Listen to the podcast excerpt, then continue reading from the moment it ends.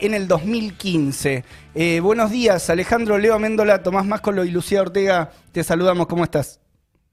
¿Qué tal? Muy buenos días y saludos para todos y todas las oyentes y las televidentes eh, que nos están viendo. Gracias, gracias por tu tiempo y por la, por la comunicación. Ahí eh, charlábamos en, esta pequeña introducción respecto de las medidas, ¿no? Que eh, después de lo que fue el resultado electoral de las PASO, se discutía eh, respecto a cómo iban a impactar en el ingreso real, ¿no? Fue quizás lo que primero apareció en los análisis como una posible táctica del oficialismo para ir también quizás a recuperar también un, voto que le fue esquivo en las PASO. Eh, ¿Crees que va a haber medidas que expandan el gasto de una forma más significativa o que se va a apostar más a un cuidado de lo que podríamos definir la, caja, viendo lo que fueron estas, estas dos semanas, ¿no? Eh, y cómo arrancó el periodo post, postelectoral. Yo creo que eh, obviamente que hay una presión de Cristina Kirchner sobre el gobierno para, impulsar el gasto, pero es difícil eh, que en dos meses se pueda revertir mucho de la situación económica. La verdad que también hay una maquinaria del Estado que hay que mover, que no es de un día para el otro que se puede aumentar el gasto. Hay medidas que sí se pueden tomar que tienen un impacto bastante inmediato, pero bueno, por ejemplo, si, se dice que aumenta el salario mínimo, bueno, también tiene sus, eh, se toman sus días a partir de tal día, quizá, eh, o sea, todo lleva una demora y todo tiene un impacto muy acotado para lo que busca el gobierno, que en, su, el propio discurso que dio Alberto Fernández cuando el día de la noche de la derrota en las primarias dijo que había que revertir el resultado en noviembre. Entonces, si todo apunta a eso, es muy difícil que puede, porque ¿qué puede impactar? En octubre un poco y en noviembre, son dos meses nada más. No, no sé si eso va a ser suficiente como para cambiar la situación social y si cambia la situación social también la opinión política de los ciudadanos. Eh, pero bueno, eh, creo que algunos votos puede arrimarle, pero creo que es una situación muy de, corto plazo y que, insisto, no creo que cambie diametralmente la situación. Por ejemplo, el salario mínimo pasa a ser 33 mil pesos, mm. sigue siendo muy bajo, ¿no? Eh, al borde de la indigencia. más allá de que el aumento en sí previsto ahora se eleve al 52%. Eh, después tenés el aumento, eso en cuanto al salario mínimo, que impacta a los que reciben el plan potenciar trabajo, que cobran un medio salario mínimo. Claro. Pero claro, medio salario mínimo, estamos hablando de... alrededor de 15 mil pesos. Eh, después, por otro lado, tenés eh, el impuesto a las ganancias, que afecta al 25% de los trabajadores en blanco que más ganan. Eh, que por supuesto eso incluye operarios de fábricas, en automotrices, por ejemplo, pero también la verdad que es la, el sector más, de mayor poder adquisitivo dentro de los trabajadores. Eh, y después eh, tenés otras medidas que están en debate, pero que demoran en salir. Por ejemplo, si sale o no el IFE, ¿no? el ingreso familiar de emergencia, acotado a algunas personas. Eh, en el gobierno algunos, sobre todo en los movimientos sociales oficialistas, abogan porque se incluya a los eh, trabajadores registrados en el Registro Nacional de Trabajadores de la Economía Popular, el RENATEP, eh, que hay 3 millones de personas ahí, de los cuales un millón tienen el potenciar trabajo, pero 2 millones no tienen ningún plan.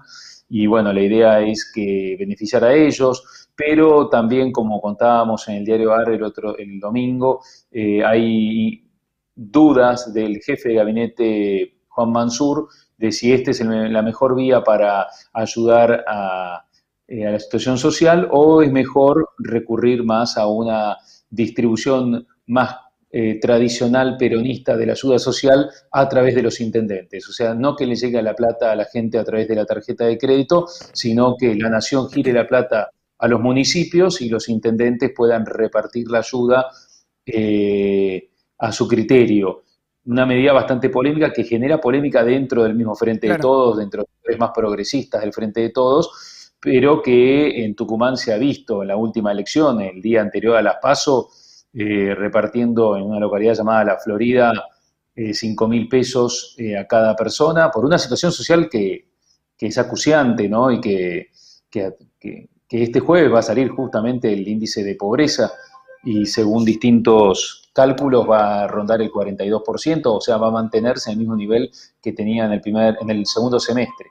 Alejandro, vos eh, mencionabas recién em, respecto del IFE, por ejemplo, bueno, las readecuaciones, incluso en, tu nota em, de, Diario AR también el monto total, ¿no? El volumen total de, aquello que fue el primer número, los 9 millones, a 2 millones, 3 millones de personas, eh, y recién la forma en la cual se implementaría que podría ser eh, parte de lo que está en discusión. ¿Te parece que esto tiene que ver con quizás con el retraso de algunas de las eh, medidas de la implementación y te pregunto también por, por ejemplo, eh, los bonos eh, a jubilados o asalariados que en algún momento también aparecían como una posibilidad dentro de este paquete de medidas, que este retraso tiene que ver con la forma en la cual implementarlos.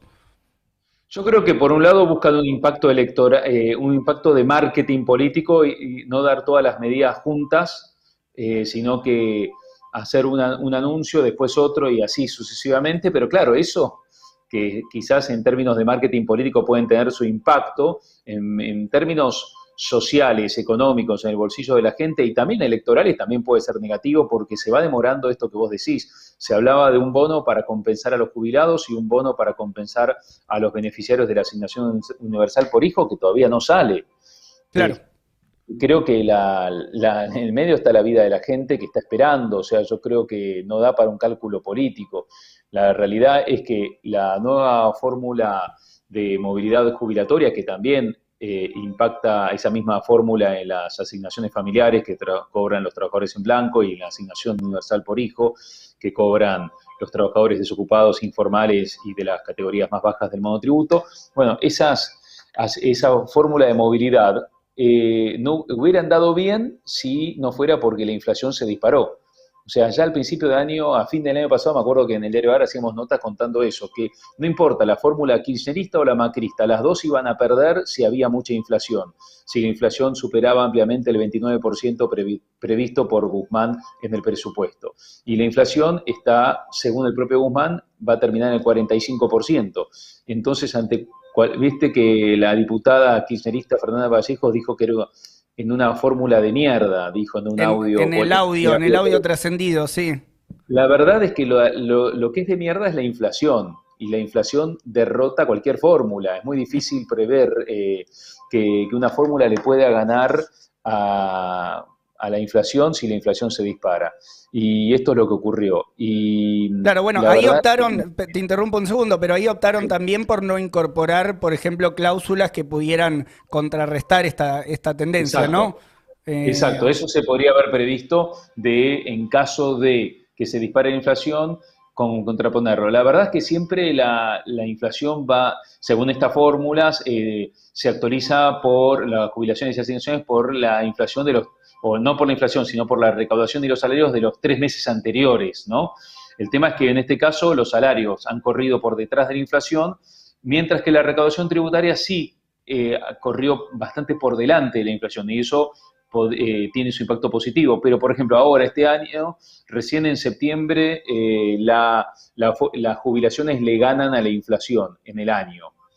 Tuvo que esperar hasta nueve meses para que la fórmula le ganara la inflación y ya en octubre esa ganancia se pierde, ya otra vez la inflación supera a, eh, a la fórmula y así va a ser hasta diciembre. En diciembre sí se, por la fórmula actual se espera un fuerte aumento, pero en el medio la gente tiene que vivir mes a mes, la gente no puede esperar. Claro, claro, y lo que, lo que está mm, incluso jugando ¿no? en, los números más, generales de, de, la, de parte de un ahorro que también está generando a partir de ese de ese elemento el Estado. Estamos en comunicación con Alejandro Rebocio, charlando sobre un poco de la economía, de cómo quedó después de, las PASO y de eh, aspectos que afectan directamente a un sector muy importante de, la población. Lu Ortega. ¿Qué tal, Alejandro? ¿Cómo estás? Eh, sí, yo te quería preguntar por, eh, retomando lo que vos habías planteado en tu nota y acá comentaste de que eh, esas medidas de poner plata en el bolsillo de la gente, en lugar de ser eh, un depósito en la cuenta del beneficiario, vaya por el lado de eh, los intendentes directamente que se reconozca quién sería la persona que se le está dando, ¿no? Como un método más tradicional. ¿Vos crees que eso puede generar roces adentro de la coalición de gobierno en el marco, digamos, de, este nuevo gabinete, de la forma de hacer política de una parte tradicional del peronismo como Mansur y de otra ala eh, más eh, cercana a Guzmán u otra más este, kirchnerista? yo lo que tengo entendido que los sectores más donde puede generar ruido o donde ya está generando ruido son los sectores más albertistas eh, que en los sectores kirchneristas. Eh, creo que, esos son los sectores que están más eh, preocupados por cómo se va a implementar esto. Y, con esto hablo desde el presidente Alberto Fernández a su ministro de Economía Martín Guzmán, a la secretaria legal y técnica Vilma Ibarra porque, bueno, consideran que todo debería ser más institucional, más con un mecanismo claro para identificar los indicadores sociales de las personas que deben recibir esta ayuda eh, y, entonces les parece que les hace ruido que eh, la, iniciativa que de Mansur. Después veremos cómo termina, ¿no? Porque, bueno, ya vimos que hay muchas internas dentro del Frente de Todos, lo vimos desde siempre, pero ahora quedaron a, cielo abierto y veremos si termina eh, saliendo esta, esta, esta idea de Mansur pero eh, porque Alberto Fernández el mismo sábado también dijo que todavía evaluaba en el IFE. Hay una puja interna y veremos cómo se resuelve, pero creo que puede traer problemas entre el peronismo y un albertismo que está muy debilitado y no sé si está en condición hoy en día de poder frenar algo. El kirchnerismo, el cristinismo, en cambio, bueno, yo creo que puso en la jefatura de gabinete o a alguien que que bueno, que no es eh, de su palo, pero que es el mal necesario para poder eh, transitar esta crisis interna.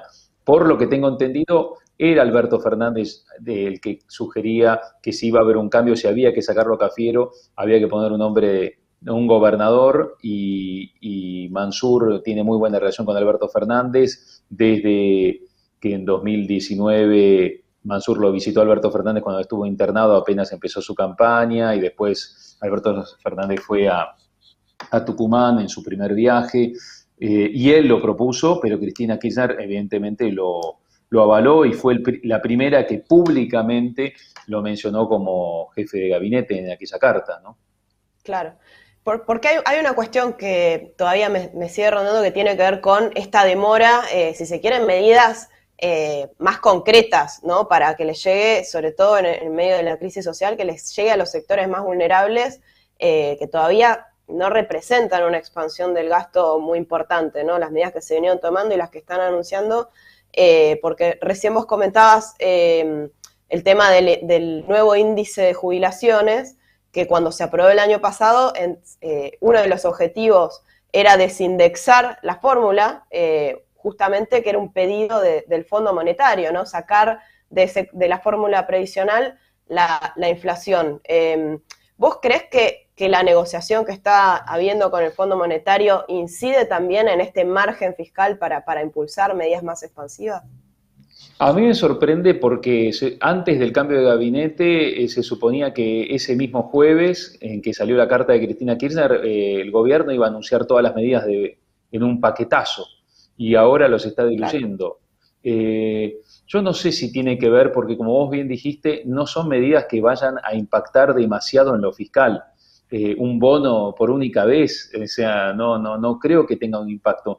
Me parece que hay una decisión más política de estrategia electoral, de ir lanzándolo de a poco, que creo que, insisto, es muy errada en, lo, en distintos aspectos, social, económico y político, pero eh, el gobierno, yo creo que antes de las elecciones ya preveía que todo esto aún, ganando, pensaba tomar, seguir eh, tomando algunas medidas, pensando en las elecciones de noviembre. Eh, en el mismo equipo económico de Axel Kisilov, que tanto asesora a Cristina Kirchner, eh, me decían antes de las elecciones, no creo que acá venga un, volantazo de la política económica, aún perdiendo, lo que va a haber es una aceleración de lo que ya viene habiendo, o sea, una, dejar el ajuste fiscal de inicios del año, del primer trimestre, y em, ir expandiendo poco a poco el gasto. Eh, pero obviamente dentro de la limitante de, de que, bueno, el, tema de, cómo se financia. Yo no creo que en este caso Guzmán actúe por lo que dice el FMI, sino por lo que él mismo cree, que es que tiene temor de que, y también hasta, en el equipo de Kisilov, que es más heterodoxo que Guzmán, eh, reconocen que hay un margen de hasta cuándo, cuánto se puede aumentar el gasto sin emitir eh, demasiado, sin tanta emisión de moneda.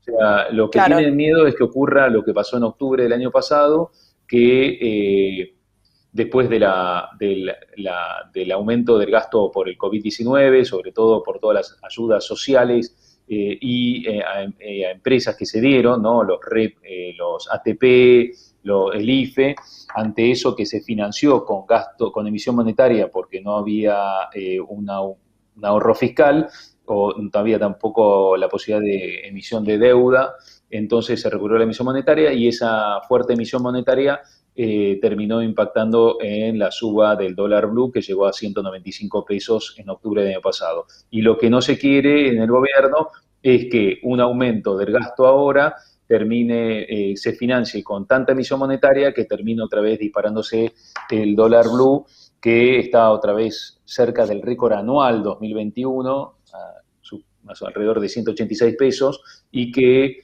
eh, bueno, si vuelve a rozar los 200, se les empieza a descalabrar todo el plan para llegar al 14 de noviembre con un dólar relativamente estable. Y creo que también eso puede influir, más que el, FMI, el temor de que otra vez les pase lo mismo que el año pasado.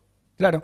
Em, Alejandro, no, sé qué, em, cuál es tu opinión respecto de em, en, este, en este cuadro ¿no? que, que vamos eh, dibujando un poco, también la la necesidad, porque, porque si, si hay poco para introducir como, como gasto, eh, que es parte de lo que charlaban recién, intercambiaban ahí con, con Lucía respecto del, poco margen que podría haber para, para el gasto. Bueno, ¿cómo entran también algunas medidas que toma el gobierno? Incluso recientemente, eh, a mí me llamó eh, particularmente la atención la de la rebaja a cero de las retenciones a lo que es economía del conocimiento y algunas eh, exenciones impositivas eh, más de las que venía viendo eh, a la explotación minera también y a las exportaciones mineras. ¿Ahí qué te parece que juega en la, en la opción del gobierno? ¿Quedar mejor con estos sectores? ¿Cuál, ¿Cuál es el cálculo que te parece que están haciendo? Bueno, yo creo que lo tuyo es atinado porque o sea, no solamente hay que mirar la variable del gasto, porque a veces uno dice, bueno, no tengo plata para financiarlo, pero lo podés financiar con más tributos, ¿no? Eh, esa es la, otra opción. No necesariamente hay que recurrir a la emisión monetaria, sino con más recaudación tributaria. Y creo que todas estas medidas que está tomando el gobierno con, como vos bien decís, la eliminación de retenciones a los servicios y planes, por ejemplo, el proyecto de ley para favorecer la eh, explotación de hidrocarburos, eh, en su momento, eh, bueno, de hecho en el presupuesto 2022 el sector más beneficiado en exenciones tributarias es la economía del conocimiento. Eh, y después hay, hay, un proyecto de ley que se viene trabajando para favorecer a la agroindustria. Hoy hay justo una reunión del ministro nuevo de Agricultura, Domínguez, con la mesa de enlace. Todas estas medidas son dentro de una agenda de promover la inversión privada. Eh, por ese lado es que eh, lo que apunta Guzmán y ahí sí eh, te digo que hay una coincidencia. O sea, en muchas cosas, sin que se lo pida el FMI, Guzmán coincide con el FMI. ahí va. O sea, yo creo que la coincidencia de Guzmán con el FMI no es igual que la de Duhovne. O sea, hay una cuestión de graduaciones. Cuando Duhovne va a negociar en 2018 el acuerdo con el Fondo Monetario Internacional, en el fondo se sorprenden por lo fácil que fue, no hubo que negociar mucho, ¿no? En este caso, yo creo que Guzmán no tiene una actitud eh, tan condescendiente como la de Duhovne, eh, pero tiene una actitud eh, más flexible que la, la de Máximo Kirchner o Cristina Kirchner. todos igualmente están de acuerdo en que hay que llegar a un acuerdo con el Fondo Monetario Internacional y evitar un default con el fondo en marzo del año que viene. Claro. Pero, pero dentro de la agenda del fondo hay que tener en cuenta que están los siguientes temas. Por un lado, eh, la promoción de la inversión privada, eh, por otro lado, el equilibrio fiscal gradual, no de un día para el otro, eh, sino en un plazo de varios años, pero llegar al equilibrio fiscal. Y ahí apuntan sobre todo contra los subsidios a la energía, a, las tarifas de, gas y electricidad, y ahí hay un punto de choque entre Guzmán y el kirchnerismo. Eso estaría haciendo mucho ruido, digamos, dentro de los planteos de los que más ruido están haciendo. Ese es el tema, creo que clave. Eh, y después está el tema de cómo se financia el gasto, es otra objeción del FMI, sobre, sobre todo no quieren que se financie tanto con emisión monetaria, no es que el fondo dice no, haga, no emitas nada de moneda, pero sí eh, una emisión, eh, o sea, sí quieren poner un límite a la emisión y, o sea, no están con la emisión cero que, que habían pactado con el gobierno de Macri, con los que ahora hablan tanto como el, expresidente del Banco Central, Guido Sandleris, o el propio ministro de Hacienda, Nicolás Dujovne, que ahora reaparecieron en los medios, pero ni, ni, la emisión cero que se pactó en su momento, ni tampoco eh, una emisión que el FMI considera excesiva, y que Guzmán también coincide en eso. Y después tenés el otro, otro tema que va a estar en la agenda, además de emisión monetaria, además de subsidios a la energía, además de equilibrio fiscal, eh, también está el tema de las reformas estructurales que siempre habla el fondo y ahí el tema de la flexibilización laboral va a estar en la agenda. Eh, Juntos por el Cambio la está haciendo bandera de eso y la tomó como propuesta electoral propia en esta campaña.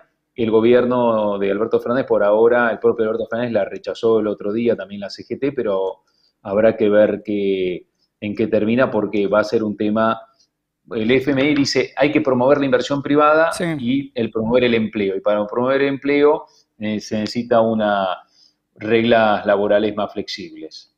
Claro. Claro, ahí lo que está, perdóname, una cosita, lo que está haciendo mm, el gobierno es eh, promover, digamos, la línea de promover el empleo mediante subsidios, por ejemplo, al salario, como es el REPRO, o ahora está impulsando en este caso el, el de las empleadas, las trabajadoras de casas particulares, de que el gobierno sea a cargo de esos costos, pero bajarle los costos a, las patronales, digamos.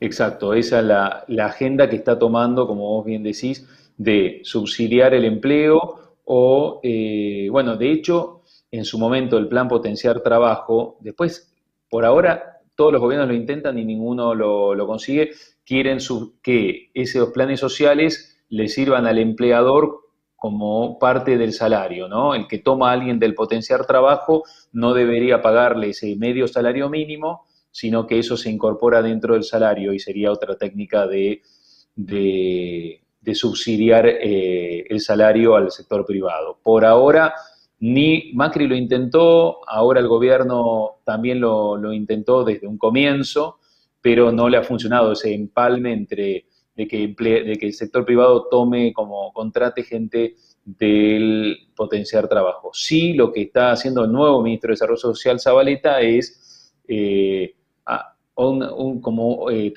asegurarle a los, los, que reciben el potenciar trabajo que no lo van a perder en caso de ser contratado, por ejemplo, para la cosecha eh, o para otros empleos temporarios. Bueno, nos quedan eh, temas importantes de debate, me parece, para lo que queda del año también, y, esta agenda que, planteas, Alejandro, respecto de lo que es parte de, los planteos del FMI y tienen incidencia directa en cuestiones incluso muy, muy estructurales también en lo que hace a la relación eh, capital-trabajo y el problema de ni, hablar si se va a una línea más abierta de flexibilización, de mayor flexibilización, con lo que eso implica en Argentina, con bueno, el peso que tiene también el movimiento obrero ocupado, los sindicatos, bueno, ahí se abre toda una discusión que habrá que ir viendo. Eh, te agradecemos mucho por tu tiempo. Antes de despedirte, em, me, quedó la duda porque lo vi ahí en, en tu descripción, sos DJ también. no, eso, eso es un, eh, eh, es un, rol que, asumo todos los mediodías en Radio con Vos porque musicalizo, musicalizo las columnas de economía en Radio con Vos con Reinaldo Siete Casas, pero siempre tiene que ser temas bailables, ¿no? O sea, y ese es uno de los desafíos que tengo. Por eso soy DJ, o sea, no es. Desde ahí te quedó. Desde ahí te quedó. No, empecé cuando, fui adolescente fui DJ, después me di cuenta que era un trabajo muy duro, estar poniendo música hasta la madrugada. y sobre todo después levantar los equipos, todo eso, ahí me di cuenta, no, le dije a mi mamá que me buscaba por ahí. Que iba a ser economista. Vieja, esto es muy duro. ¿Cómo musicalizarías esta entrevista entonces? Y no, te digo que difícil, ¿no? Es un desafío, ¿no? Te digo que cada vez que al mediodía tengo que musicalizar, primero elijo el tema económico del que voy a hablar y después el tema musical que le voy a acompañar. Y no es tan fácil de responder como cómo musicalizaría, porque te digo que es, a veces me demanda más laburo buscar la canción, que además tiene que ser bailable, que, buscar el tema. Bien. Bien, todo, todo un arte. Eh, te agradecemos mucho por, por tu tiempo, Alejandro. No, por favor, gracias a ustedes. Un abrazo, saludos.